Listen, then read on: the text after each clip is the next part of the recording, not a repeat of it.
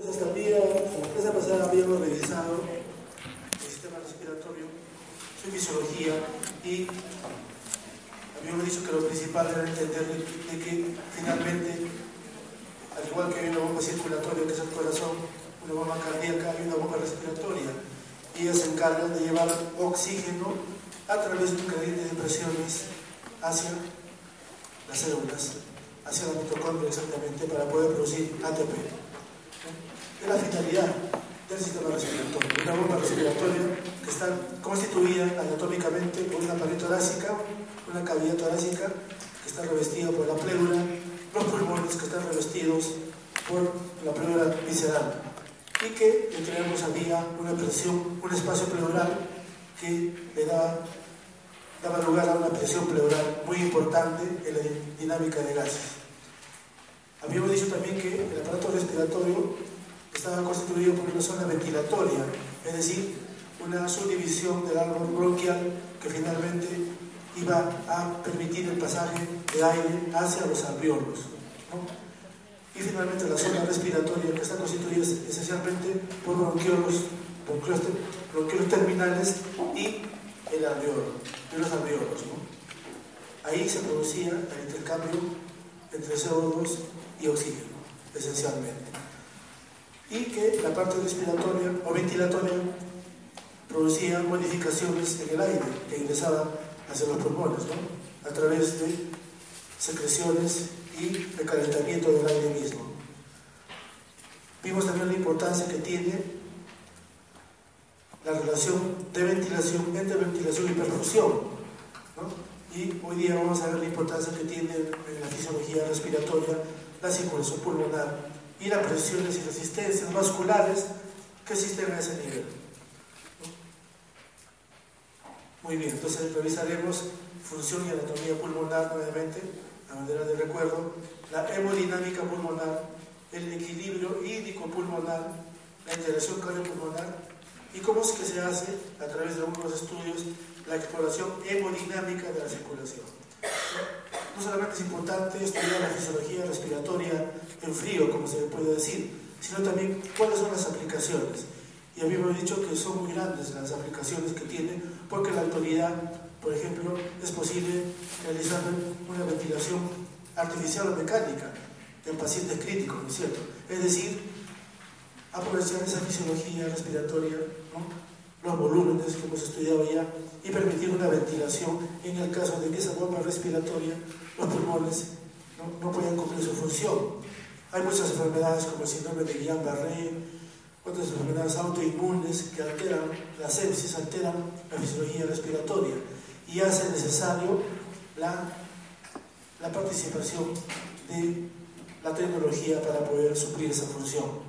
Igualmente es importante recordar que el pulmón tiene función inmunológica también, porque se encarga de defendernos de muchos agentes lesivos, microbianos especialmente.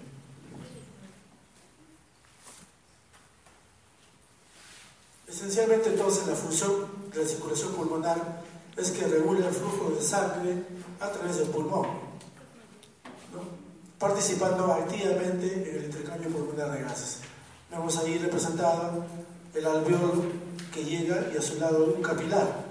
Entonces, esencialmente, la participación de la circulación a nivel pulmonar es esencial, porque va a permitir constituir la membrana alveolo capilar y realizar el intercambio. Dijimos que era importante el flujo, el flujo de aire, es decir, la ventilación y la perfusión. Había una relación muy íntima entre ambos. Entonces tenemos el capilar, los glóbulos rojos y el alveolo, el oxígeno. Se realiza el intercambio esencialmente. Entonces ustedes se dan cuenta de la importancia que tiene la circulación pulmonar y que tiene ciertas peculiaridades en el aparato respiratorio. Nuevamente, para que recordemos que hay una circulación pulmonar la arteria pulmonar que lleva sangre venosa ¿no? hacia los pulmones y finalmente a ese nivel se va a producir el intercambio en la membrana alveolo capilar. Se llama circulación menor tenemos el sistema de circulación mayor y el corazón, la aurícula derecha, el ventrículo derecho, la arteria, arteria pulmonar, ¿no? que va a llevar sangre venosa, recordemos.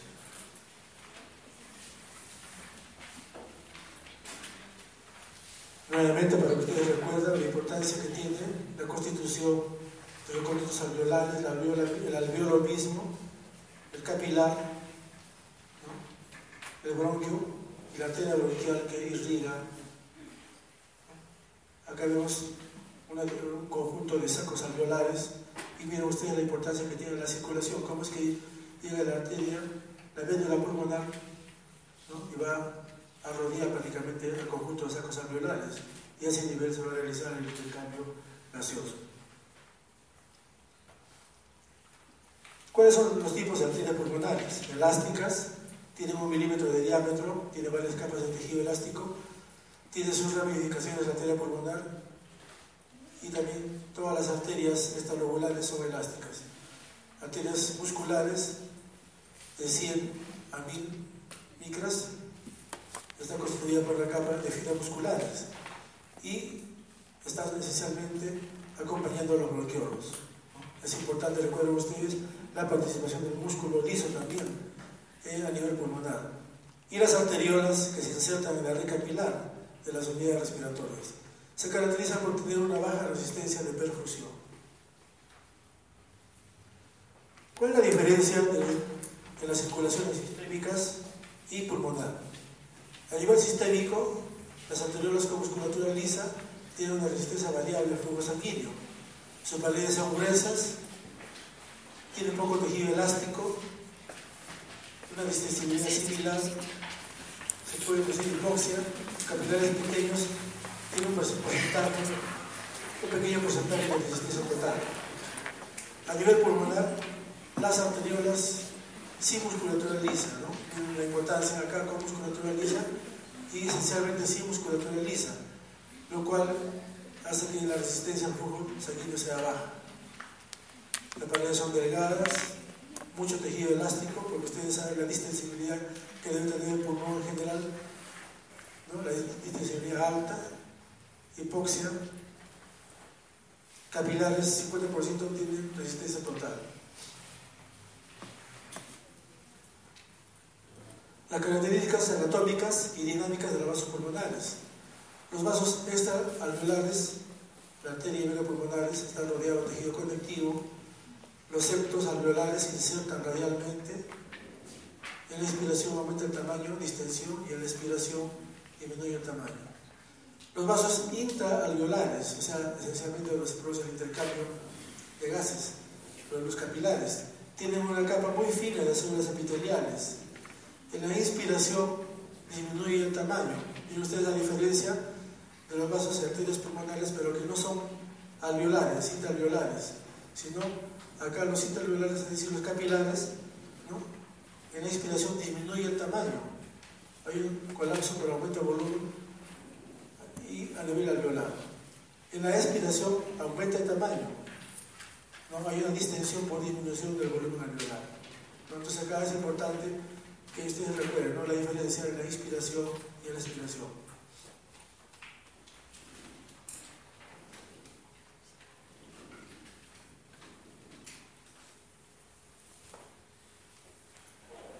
Muy bien. Entonces ahora revisemos, una vez que hemos revisado la función y anatomía pulmonar, revisemos sobre la hemodinámica pulmonar, las presiones, resistencias y mecanismos de regulación. Muy bien. Entonces la presión media pulmonar es de 15 milímetros de mercurio y la presión media de la aorta 100 milímetros de mercurio. Miren la diferencia esencial que hay. La presión de la pulmonar 15 milímetros de mercurio, la aorta 100, ventrículo derecho de 15, la relación, la, presión este, del ventrículo izquierdo es 120-80. Las aurículas derecha 9 milímetros de mercurio y la aurícula izquierda 5 milímetros de mercurio. Es importante estas presiones porque recuerden que el ingreso de aire se produce por un gradiente de presión. Acá tienen la, arteria pulmonar tiene una media de 15 milímetros de mercurio, a nivel sistémico 100 milímetros de mercurio. ¿no? Es diferente las presiones que se manejan. También la diferencia que hay entre los ventrículos y aurículas. Hay una resistencia también vascular pulmonar. ¿no? la cual está constituida por la relación que existe entre la diferencia de presiones y el flujo sanguíneo. La diferencia de presiones es igual a la presión de la arteria pulmonar menos la presión de la aurícula izquierda. El flujo sanguíneo es el gasto cardíaco, ¿no? que volumen sistólico por frecuencia cardíaca, lo cual es 6 litros por minuto. Entonces, haciendo la relación nos da 1.7 la resistencia muscular pulmonar. Es importante la ley de Poiseuille, en donde se considera la longitud, la viscosidad y el radio, de, en este caso, de las arterias. En el cual pues, es importante para la circulación pulmonar la longitud del, del vaso, la viscosidad mismo, ¿no es cierto? Hemos hablado la importancia en nuestro medio, por ejemplo, las personas de altura tienen muchas veces policitemia, ¿no? porque tienen un nivel elevado de hemoglobina, lo cual altera pues, la viscosidad del fluido y tiene cierta repercusión, ya sea a nivel sistémico o a nivel pulmonar. Es importante también el radio ¿no? de la arteria. Entonces, eso considera la ley de Kurzweil y es importante para establecer o estudiar la resistencia muscular pulmonar.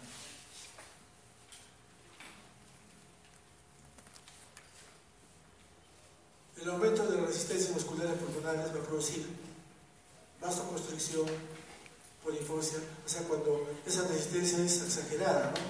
Siempre hay una relación entre la presión, ¿no es cierto? La presión que ejerce el corazón en su, en su volumen de sangre y la resistencia que ofrecen los vasos musculares. Entonces, miren ustedes, es importante a nivel pulmonar cuando aumenta la resistencia muscular ocurre una vasoconstricción por hipoxia alveolar, hay aumento del grosor y de la resistencia en las paredes vasculares por proliferación muscular y endotelial. Entonces, hay, hay el caso de hipertensión pulmonar, en los cuales se a producir exacerbadamente este aumento del grosor va a producir alteraciones en el intercambio finalmente de gases y con todas las consecuencias fisiológicas y fisiopatológicas. También va a producirse la alta probabilidad de que se, que se produzcan trombos en el lecho capilar. Hemos hablado ya de la importancia que tiene la tromboembolia pulmonar, una situación crítica en una persona que puede llevar a la muerte. Y finalmente va a producir una desestructuración de, de la histoarquitectura capilar por fenómenos de fibrosis y cicatrización. Miren ustedes, entonces cuando ese equilibrio, esa armonía, que entra la presión que ejerce la sangre ¿no? y la resistencia que ofrecen los vasos arteriales tiene ciertas características especiales a nivel pulmonar, circulatorio, ¿no? especialmente cuando se produce, produce, un aumento de la resistencia muscular. ¿no? Toda, la, toda esa secuencia de, de alteraciones que se pueden producir con sus manifestaciones clínicas. ¿cuáles son los mecanismos de regulación de hecho que tiene que ver, igual que se ha estudiado a nivel sistémico, hay una regulación, una regulación hemodinámica y también hay mecanismos de regulación de la circulación pulmonar. Hay mecanismos pasivos y mecanismos activos. ¿no? Los mecanismos pasivos son reclutamiento y distensión muscular. Hemos hablado de la importancia que tiene la distensibilidad en general en el sistema respiratorio y en particular en este caso del sistema circulatorio. El volumen pulmonar también es importante como mecanismo de regulación pasivo y la distribución regional del flujo. Hemos visto ya cómo es que el pulmón se divide en una porción 1, 2, 3 de acuerdo al flujo que se produce sanguíneo. Hay mecanismos activos de regulación de la circulación pulmonar. Factores neurales, factores humorales derivados del endotelio y vasoconstricción pulmonar hipóxica. Miren ustedes, entonces, el factor neural es importante. Ya vamos a ver más adelante la importancia que tiene la regulación del sistema respiratorio que ocurre a nivel central. Hay áreas del bulbo requídeo que se encargan de la regulación de la respiración. Igual que se encargan áreas del sistema nervioso central que se encargan de la regulación de la circulación, ¿no es cierto? Entonces es importantísimo estos mecanismos de regulación. Los factores humorales también son importantes, hemos visto la importancia que tiene el endotelio vascular como un órgano, un tejido especial, muy especial en la regulación de la economía de todo el organismo, ¿no? No solamente es un, una estructura que regula pues, la circulación misma, ¿no? como, como revestimiento o conformación del capilar, sino también es un órgano inclusive endocrino que produce, por ejemplo, el óxido nítrico y, tiene, es muy importante en la regulación de la circulación pulmonar. Y también la vasoconstricción pulmonar hipóxica. ¿no? Ustedes saben que cualquier alteración en los niveles de oxígeno, eso va inmediatamente a producir una respuesta por, la necesidad que tiene nuestra economía, el organismo de oxígeno ¿no? para la economía y el metabolismo. El mecanismo pasivo de regulación, hemos visto el reclutamiento y la distensibilidad. Reclutamiento. Algunos capilares están sin flujo de sangre cuando la diferencia de presión entre el interior y el exterior de los vasos es baja.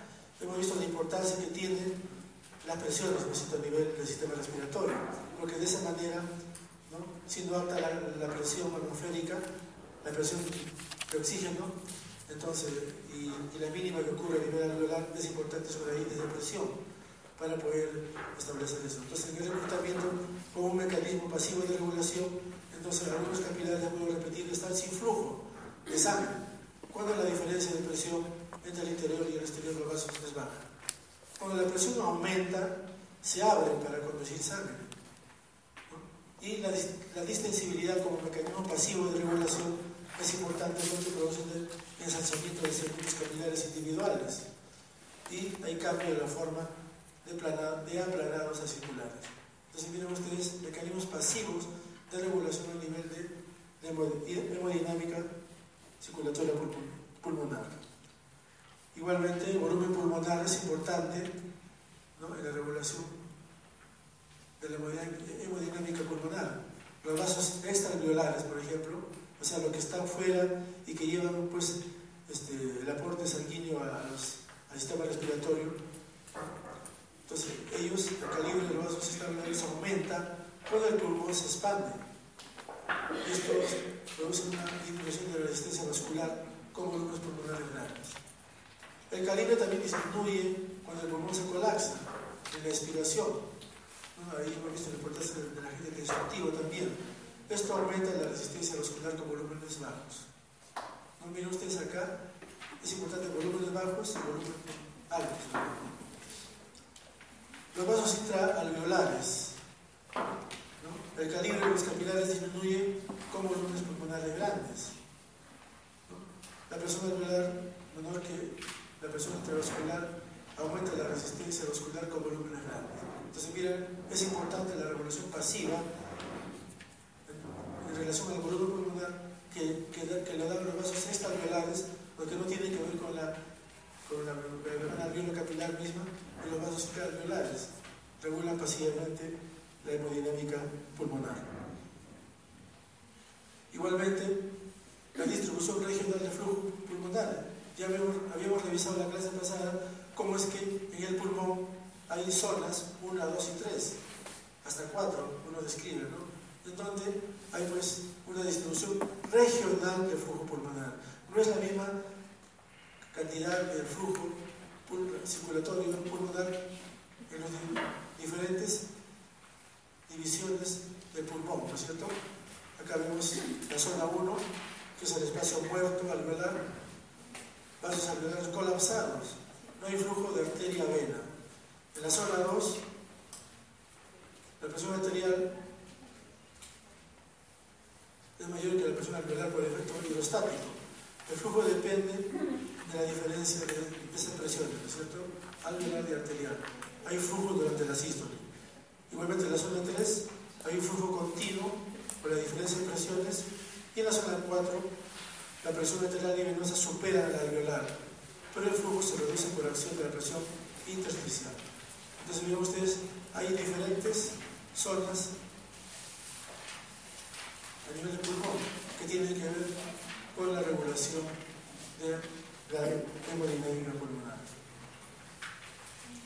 Muy bien, entonces hemos revisado los, los mecanismos, primeramente los pasivos, ahora veamos los mecanismos de, regulación activos que se dan a nivel hemodinámico pulmonar.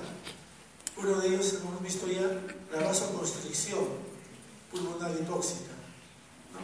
Es una importante diferencia con la circulación sistémica. en donde hay vasodilatación ante la hipoxia. Ante la hipoxia Ocurre una contracción del músculo liso de las paredes de las arteriolas en la región hipóxica. O sea, lo que da pues, lugar a la vasoconstricción. El objetivo es reducir la perfusión de las zonas mal ventiladas para restablecer el equilibrio entre ventilación y perfusión.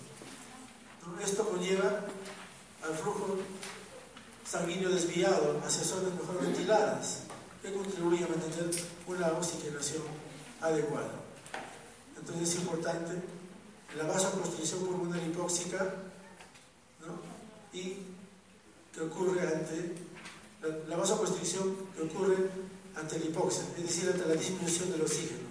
Hay diferencia que a nivel sistémico, cuando hay una hipoxia hay una vasodilatación.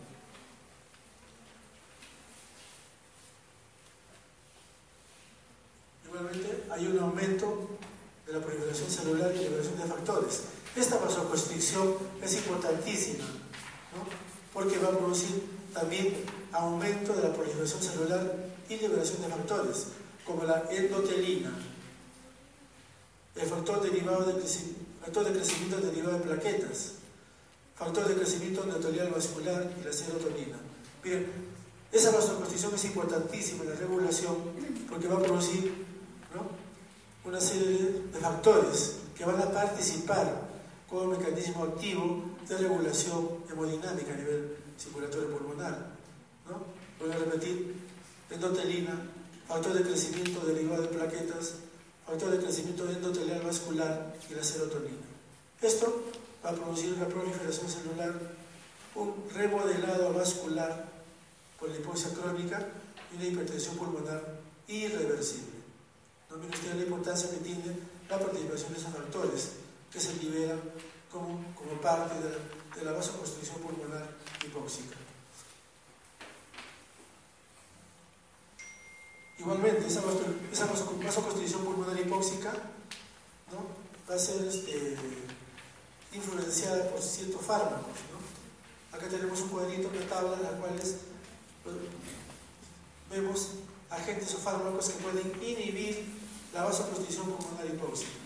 Oxígeno, Ustedes ven la importancia que tiene el oxígeno en la terapia, en la terapéutica, por ejemplo, de la insuficiencia respiratoria, que esencialmente se diagnostica laboratorialmente por oxígeno, por la determinación de gases arteriales de la presión de oxígeno y de la presión de CO2. Entonces, miren, el oxígeno va a regular también, va a influenciar esa, esa vasoconstricción. Vasodilatadores, es importante para inhibir esa vasoconstricción. Sistémicos, la prostaciclínica, bloqueantes de los canales de calcio, vasodilatadores como selectivos pulmonares, óxido nítrico inhalado, prostaciclina nebulizada, agonistas beta-adrenérgicos sistémicos, albutamol, trebutalina, isoprenalina, la teofilina. Nos piden ustedes fármacos que van a actuar a nivel, van a influenciar a nivel de la vasoconstricción pulmonar hipóxica. Y es importante que ustedes consideren como parte del tratamiento de alteraciones a nivel pulmonar. Muy bien, acá tenemos entonces una tabla de los factores de regulación de la hemodinámica pulmonar, pasivos y activos. Los factores pasivos, presión alveolar, volumen pulmonar, presión intersticial, presión de la aurícula izquierda. Activas, vasoconstricción pulmonar hipóxica, ya hemos visto, control neurógeno, ya sea por estimulación simpática y parasimpática, control humoral, miren ustedes, lo que hemos revisado hace un momento, que van a producir vasodilatación, el óxido nítrico, prostaciclina, acetilcolina, bradicilina, prostaglandinas D y E, péptido intestinal vasoactivo, factor natriurético atrial y la vasoconstricción como control humoral, la endotelina 1, angiotensina 2, miren ustedes acá encontramos la angiotensina 2, la vasopresina, el torboxano A2, histamina, serotonina, prostaglandina F y leucotrienos. Entonces miren ustedes cómo es que se regula la riqueza que tiene la regulación de la hemodinámica pulmonar. Ya hemos visto la importancia que tiene la perfusión, ¿no es cierto? Y ustedes se dan cuenta ya de la importancia que tiene la vasodilatación o la vasoconstricción como mecanismos activos de regulación. Muy bien.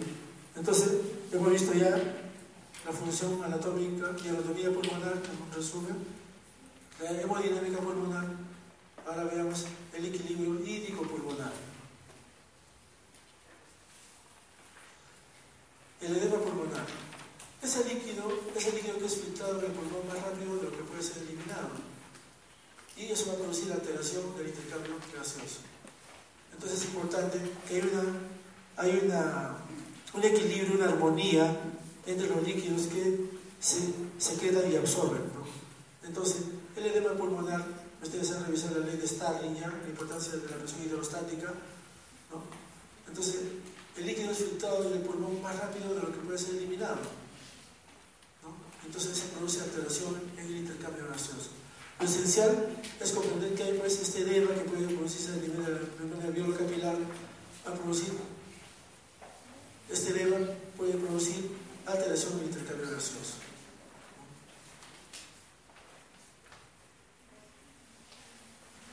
Este equilibrio hídrico puede ser clasificado como anatómico y funcional. Anatómico intersticial es la forma inicial del edema pulmonar y alveolar la forma más avanzada del edema pulmonar. Funcional puede ser cardiogénico, es decir, trastornos hemodinámicos hidrostáticos. Ustedes recuerden que la insuficiencia cardíaca de causa eh, que tiene su origen en el, corazón mismo, tiene dificultad para bombear la cantidad de sangre necesaria. Entonces eso va a constituir como un factor fisiopatológico para producir trastornos hemodinámicos y el edema pulmonar. También puede ser de causa no cardiogénica, el aumento de la permeabilidad capilar o también por lesión en la microcirculación. Hemos visto acá ya la importancia de la ley de Stalin, que mantiene un equilibrio pues, entre la presión hidrostática que ejercen los líquidos mismos. Esto tiende a sacar líquido hacia el intersticio, espacio alveolar. Y la presión oncótica tiende a retener líquido en el espacio intraalveolar. Entonces, esto determina un equilibrio entre estas dos presiones y finalmente su alteración, la salida, alteración ya sea por aumento de la presión hidrostática o disminución de la presión oncótica para permitir producir la salida neta de líquidos.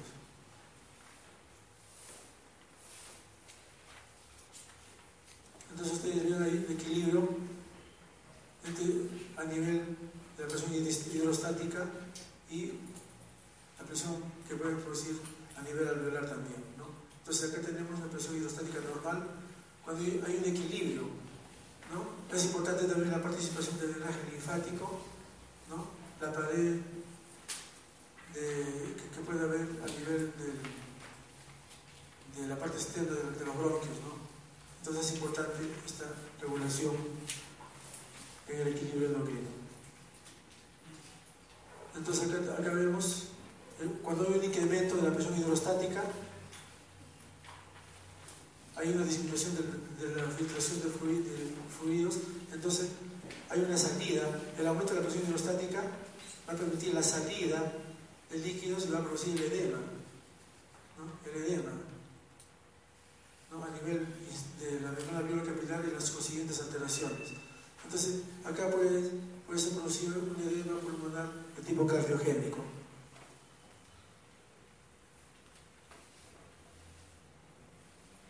en este caso, una, un edema pulmonar no cardiogénico, ¿no?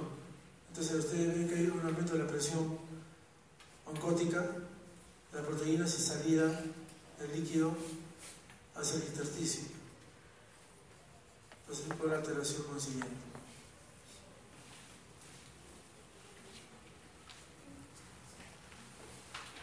Entonces, vemos una comparación cómo finalmente se va a producir el edema, la, salida del líquido por ya sea por alteraciones de la presión hidrostática. Acá en este caso la hidrostática puede estar normal, pero no la, presión que ejercen las proteínas. Hemos visto los mecanismos de la ley de Starling, ¿no? que van a producir finalmente un edema.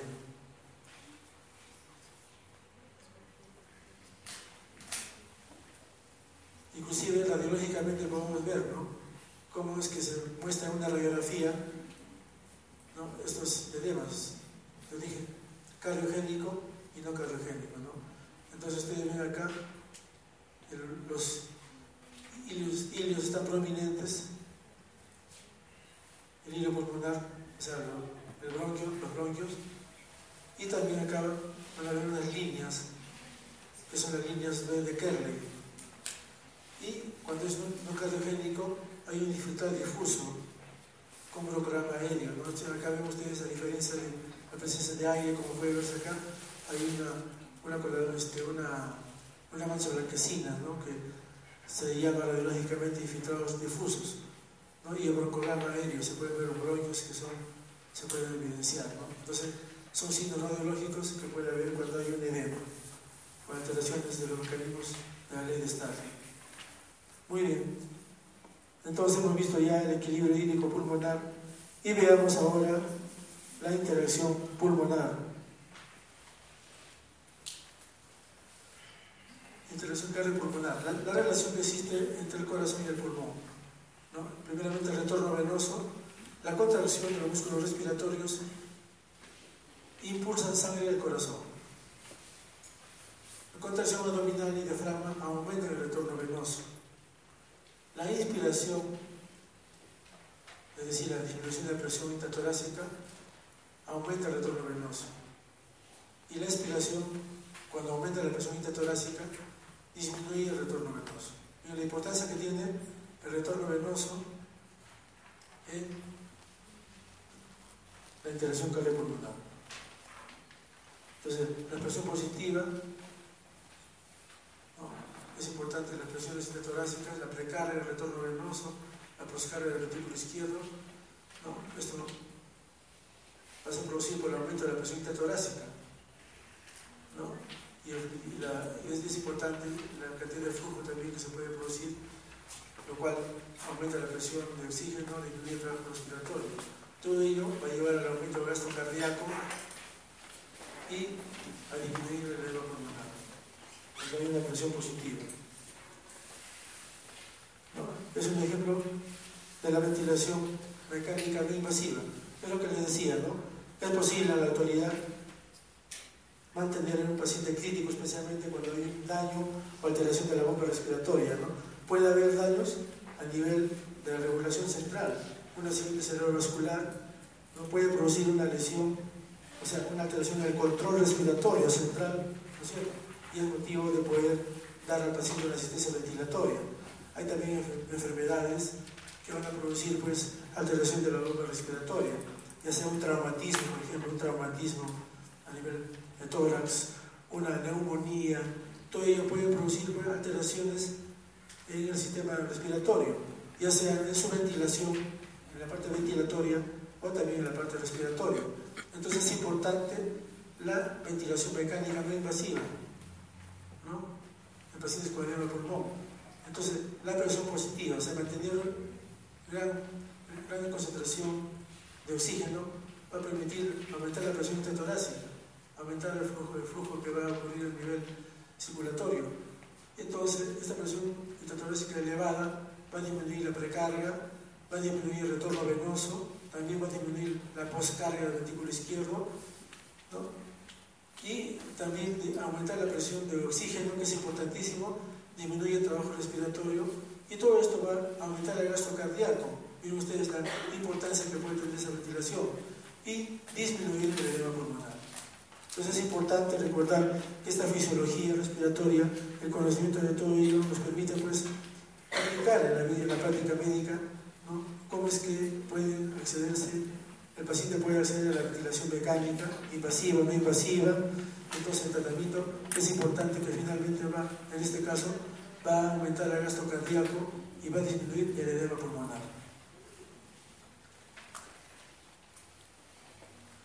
Muy bien, entonces es posible la exploración hemodinámica de la circulación pulmonar.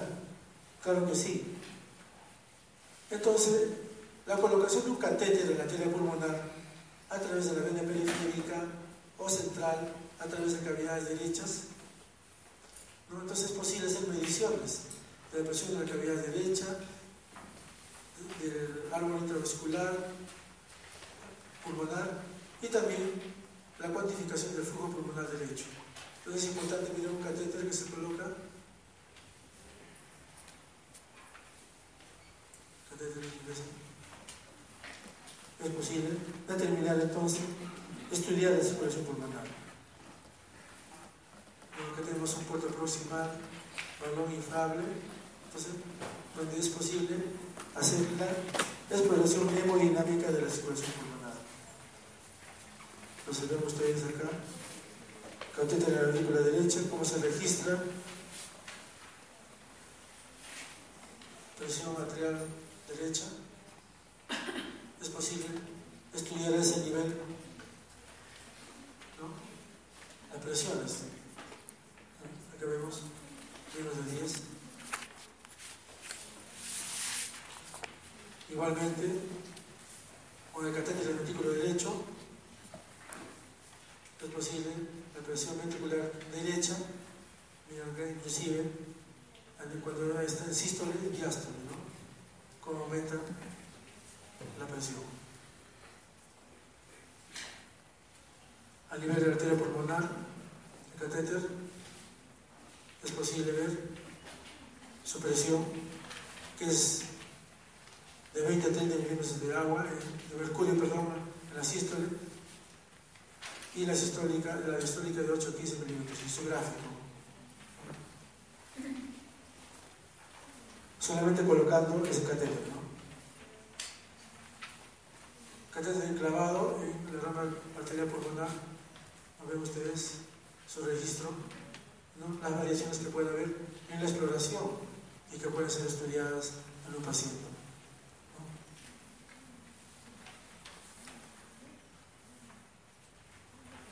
Ustedes las presiones, la diferencia de presiones.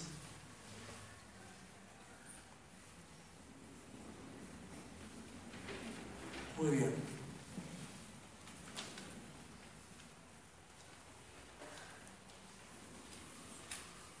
Y para terminar vamos a algo sobre la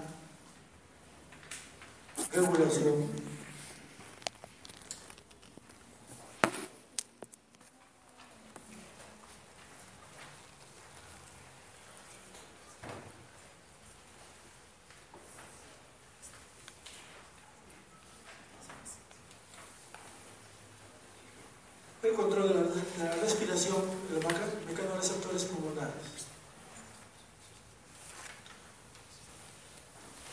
¿Cómo es que se produce la regulación de la respiración? Los músculos de la respiración, hemos visto que es importante los músculos que regulan la función respiratoria, ¿no? o que participan, mejor dicho, en la respiración, los intercostales, el diafragma. ¿no? Entonces, están controlados por la actividad de neuronas motoras somáticas que tienen sus cuerpos en la sustancia gris de la médula espinal. Su actividad está controlada por tractos descendentes provenientes del centro respiratorio del bulbo raquídeo, centro respiratorio de las neuronas de la corteza cerebral. O sea, a nivel del bulbo raquídeo o de la corteza cerebral hay centros y también, miren usted, la médula espinal son centros nerviosos que van a regular la respiración. Entonces, no solamente tiene una regulación local, como hemos visto, ¿no es cierto? Eh, con con los factores que producen el endotelio, por ejemplo, a nivel local, sino hay un nivel de regulación general que está dado en el sistema nervioso, esencialmente en el cerebro, en el bulbo raquídeo y la médula espinal. Entonces, las neuronas del nervio frénico del diafragma, sus cuerpos están localizados a nivel, a nivel cervical, ¿no? Son nervios que inervan los músculos de la caja torácica y abdomen, tienen su cuerpo localizados a nivel lumbar, a nivel de la médula espinal. O sea, eso significa que son como mecanismos reflejos que regulan la, ¿no? inconscientes que regulan la, la respiración. ¿no? Están reguladas por axones que descienden desde el encéfalo y el ritmo respiratorio es el ritmo respiratorio que tenemos que ustedes les permiten en este momento, ya sea atender a la clase o dedicarse a revisar otros temas, estudiar para su examen, por ejemplo. Entonces, ese ritmo respiratorio que le permite, y es automático, está generado por la agregación laxa de neuronas en la región ventrolateral del bulbo raquídeo. Entonces, hay neuronas inspiratorias y neuronas expiratorias. Las inspiratorias, su conjunto, forma el grupo respiratorio dorsal del bulbo raquídeo y estimulan las motoneuronas del nervio frénico, que van a inervar, ustedes saben, el diafragma. En su estudio de anatomía han visto un preso nervio que finalmente va a inervar el, diafragma. ¿no? Y neuronas expiratorias, que forman el, grupo ventral del bulbo raquídeo, inhiben las neuronas del nervio frénico. Ambas forman el grupo respiratorio ventral del bulbo raquídeo y envían interneuronas que activan motoneuronas espinales de la respiración. Entonces, es un resumen de cómo ocurre la regulación de la respiración. Hay un centro de ritmicidad, es rítmica nuestra respiración, ¿no es cierto? Es importante mantener una frecuencia y eso lo da un centro de ritmicidad. La actividad influida por centros en la protuberancia anular. Acá vemos la protuberancia anular. ¿no? Hay, un centro amnéustico y un centro neumotáxico. El primero provee la inspiración, al estimular neuronas inspiratorias en el bulbo raquídeo. Y el otro, neumotáxico, antagoniza el centro amnióstico e inhibe la respiración. Entonces, miren ustedes, hay centros respiratorios del tallo encefálico, un área neumotáxica, un área amnióstica que están actuando, interactuando, una área de la ritmicidad, ¿no? y acá tenemos el bulbo raquídeo que también participa. Pero es importante, miren ustedes, los centros de la ritmicidad que actúan a nivel central. Hay un control automático de la respiración. Los quimioreceptores, es importante. Ya hemos visto que no solamente participan en la regulación de la hemodinámica, ¿no es cierto? De la presión arterial, por ejemplo, ¿no? Sino también participan los quimioreceptores. Igual que nuestro organismo está monitorizando constantemente los niveles de oxígeno y este, de, CO2 y también de la concentración de iones de hidrógeno, que son esenciales para la vida. Entonces, los quimioreceptores censan ello, ¿no? igual que nosotros en forma diaria, en una unidad de cuidados intensivos o en emergencia, estamos monitorizando también constantemente estos gases arteriales que hemos dicho que son importantes. Entonces, los quimioreceptores que participan en el control automático de la respiración, ustedes saben ya que también el sistema respiratorio participa en la regulación de, los, de la concentración de iones hidrógeno, del pH. Entonces, los quimioreceptores son sensibles a cambios de pH, el líquido intersticial del encéfalo y líquido cefalorraquídeo. Son sensibles a cambios de la presión de CO2, ¿no? el pH de la sangre y su presión de oxígeno. Entonces, estos quimioreceptores sensibles a cambios de presión de CO2, de oxígeno y de pH, no pueden ser centrales o periféricos. Los periféricos están contenidos en nódulos de la aorta y carótida. Controlar, controlar la respiración de la manera indirecta por medio de fibras nerviosas sensoriales que van hacia el bulbo raquídeo. Entonces tenemos los cuerpos aórticos y los carotídeos. Los aórticos envían información sensorial a nivel central. Y los cuerpos carotídeos igualmente envían, información sensorial a los centros que ya hemos referido. Entonces acá tienen ustedes la aorta, cuerpos aórticos y a nivel de la carótida, el cuerpo carotídeo. Es importante, miren ustedes, porque hay quimioreceptores que regulan automáticamente nuestra respiración. Entonces, finalmente, hay una regulación de la ventilación, pues, que es un conjunto de acciones encaminadas a satisfacer la demanda metabólica cambiante del reposo del ejercicio. Entonces, ahora comprendemos la importancia que tiene pues, esa bomba respiratoria que son los pulmones, ¿no es cierto? Que, gracias a, su elasticidad y distensibilidad, van a permitir una capacidad de poder llevar aire que contiene oxígeno desde el exterior finalmente hacia los alveolos por un gradiente de presiones. ¿no? Y finalmente producirse ese intercambio de oxígeno y CO2 a nivel del alveolo capilar ¿no? por diferentes presiones y que van a llegar, el oxígeno va a llegar a los capilares y estas su se van a unir a la hemoglobina para luego repartirse a todos los confines del organismo y llegar finalmente a las mitocondrias donde se produce la producción de ATP que es importante para la vida. ¿no? Y en determinadas necesidades a voluntad o reflejas como la fonación, la tos o contracción de los músculos del tronco. Es importante entonces regular esto.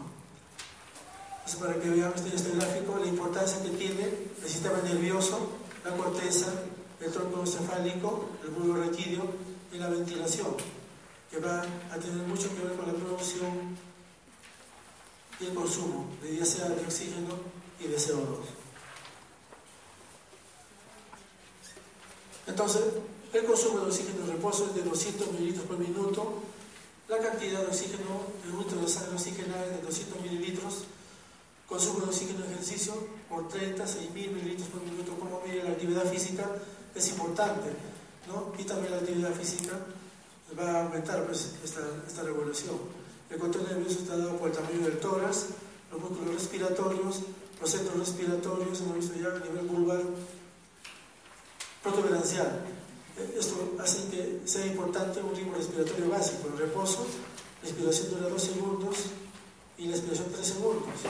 Es activo con la participación del diafragma y músculo intercostal externo y pasivo está dado por la retracción elástica a nivel de tórax y pulmones. Y el esfuerzo también viene la, activa, la, la inspiración activa, tiene participación del diafragma, músculo intercostal externo y el esternocleidomastoideo, pectoral menor escalenos. Y la aspiración con esfuerzo la, es activa por la participación del músculo intercostal interno y músculos abdominales. Nuevamente, para que ustedes el tronco cerebral y el centro respiratorio, la vía nerviosa, ¿no? En la protuberancia está el centro neumotáxico y amnióstico. En el bulbo dorsal en la parte dorsal hay una área rítmica inspiratoria y en la parte ventral una área respiratoria. Las vías nerviosas son el nervio frénico para el diafragma y los nervios espinales que salen de la médula espinal. El control respiratorio, entonces, resumiendo, puede ser neurogénico, neurógeno, cortical a voluntad. Nosotros podemos ser conscientes, ¿no es cierto?, en ciertos momentos para, para controlar la respiración también se regula a nivel hipotalámico, sistema límbico y el tronco cefálico donde están los centros respiratorios. Hay un control químico oral, hay un área quimosensible central, a nivel central, y quimioreceptores periféricos que van a censar la concentración de iones hidrógeno, el CO2 y el oxígeno. Van de la mano todos ellos. ¿no? Entonces hay cuerpos carotídeos, el nervio gloso o sea que va a mediar donde va a estar participando el nervio gloso y cuerpos aórticos y nervio vago. Miren ustedes la importancia que tiene nuevamente la regulación de la respiración.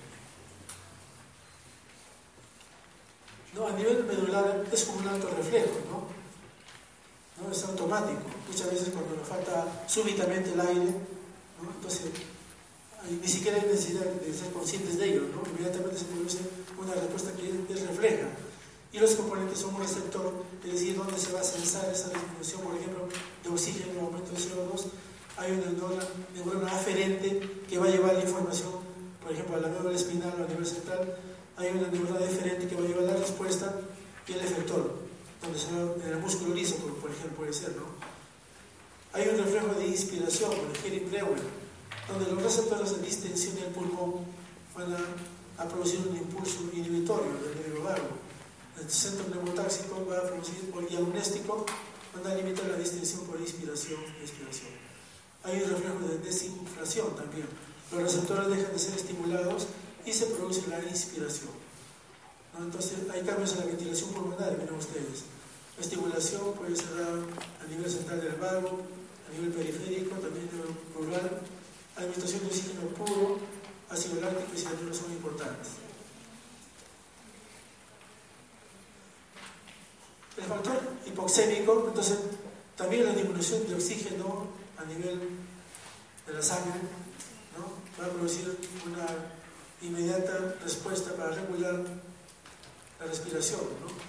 por un factor hipoxémico. Entonces, a través de la presión arterial de oxígeno relacionados con los receptores periféricos, no sobre los centrales, la respuesta ventilatoria aparece cuando la presión de oxígeno es menor de 60. Miren, menor de 60 se produce una respuesta ventilatoria. Se potencializa la respuesta si simultáneamente hay aumento del CO2. Entonces los elementos del control de la ventilación son a nivel vulvar protuberancial, hemos revisado ya. ¿Y cómo es que se produce eh, como efecto? Disminuye el CO2, aumenta la presión de oxígeno.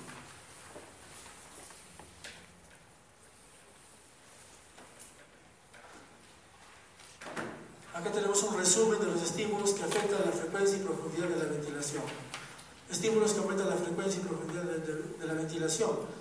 Entonces, por ejemplo, la, el aumento, la disminución de oxígeno y el aumento de CO2 y la acidosis. ¿no? entonces, los estímulos son el aumento del nivel de concentración de iones hidrógeno o aumento de la presión de CO2 ¿no? en sangre arterial por encima de 40. Eso va a ser un estímulo para regular la frecuencia y profundidad de la ventilación. La disminución de la presión de oxígeno también en sangre arterial de 105 a 50 milímetros de mercurio va a ser un estímulo. La disminución de la presión arterial también, el aumento de la temperatura corporal, el dolor prolongado y la distensión del esfínter anal van a producir, son estímulos que afectan la frecuencia y profundidad de la ventilación. Ahora, estímulos que disminuyen o inhiben la frecuencia y profundidad de la ventilación. Finalmente, una cosita respiratoria, disminución del nivel de de iones hidrógeno o del CO2, ¿no? disminución de los impulsos nerviosos procedentes de los preceptores, disminución de la presión de oxígeno en sangre arterial por debajo de 50 milímetros de mercurio, aumento de la presión arterial, disminución de la temperatura corporal, un dolor intenso produce también apnea, vieron ustedes, la irritación de la faringe o de la laringe por contacto con sustancias químicas produce apnea. Entonces hay estímulos que también van a regular la frecuencia de la respiración.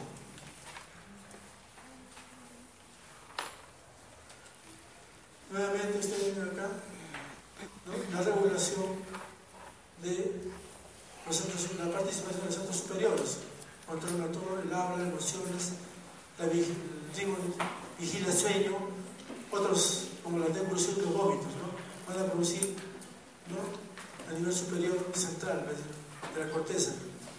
Hay receptores centrales a nivel del tronco encefálico, lo he visto ya. Entonces miren cómo se regula la ventilación a través de mecanorreceptores y quimioreceptores, la distensión muscular, distensión pulmonar, los quimioreceptores, para regular la presión, la, perdón, la respiración.